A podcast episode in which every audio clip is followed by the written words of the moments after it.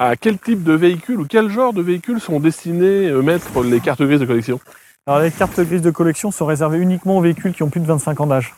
Et si vous avez un véhicule de plus de 25 ans d'âge, vous pouvez opter, parce que ce n'est pas obligatoire, pour une carte grise de collection ou pour une carte grise euh, standard.